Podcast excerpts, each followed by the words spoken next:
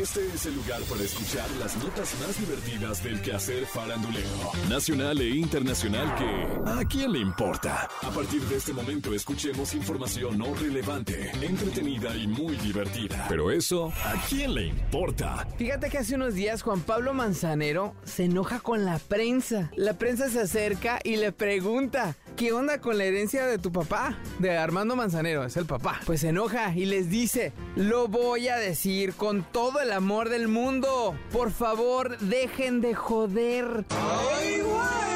Tienen que tener respeto. Mi padre dejó música, dejó amor. Y lo más lindo de mi padre es que se gastó toda su fortuna en él. Ese es el mejor ejemplo que uno puede tener. Dejó sus canciones, están perfectamente repartidas para todos sus hijos.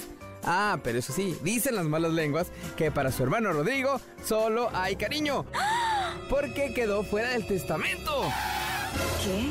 Y por cierto, se está planeando una bioserie sobre Armando Manzanero que podría estar lista para el próximo año. Qué feo que la prensa llega con Juan Pablo Manzanero a preguntarle lo único que le puede interesar, que es la herencia de su padre y el otro pues se molesta, pues ya mejor contesta y ya no des la nota, ya mejor. Pero si la herencia cayó solo en manos de la familia y no en las del resto del mundo, ¿eso a quién ¡Le importa! Y bueno, ahora te cuento sobre el campeón del mundo, Julio César Chávez, quien no solamente ha sido campeón del mundo, sino también comentarista de deportes y ahora hasta empresario farmacéutico. ¿Qué? Válgame Dios, bueno, te cuento, y es que a través de su compañía Planea lanzar una serie de productos vitamínicos. Esto es lo que dijo. Acabamos de sacar una marca de vitamina C. Yo lo tomo mucho para agarrar defensas. Pronto voy a sacar mi propio Viagra con mi nombre.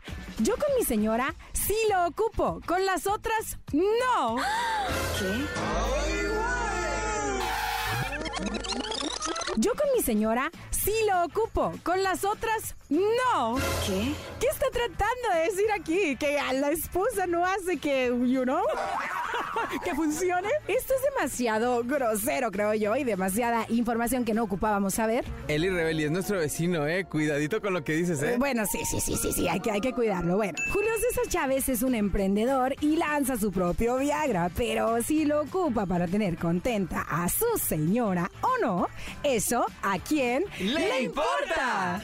Alex Intec no siempre es muy abierto con su vida privada y no suele hablar mucho con la prensa. Sin embargo, hace un tiempo reveló que se sometió a un tratamiento para realizarse un injerto capilar. Este procedimiento se lo hizo en la frente, pues ya era notoria su pérdida de cabello. Incluso, una revista había asegurado que antes de ponerse el injerto de cabello, Alex utilizaba talco de color negro en esa zona para disimular un poco su calvicie.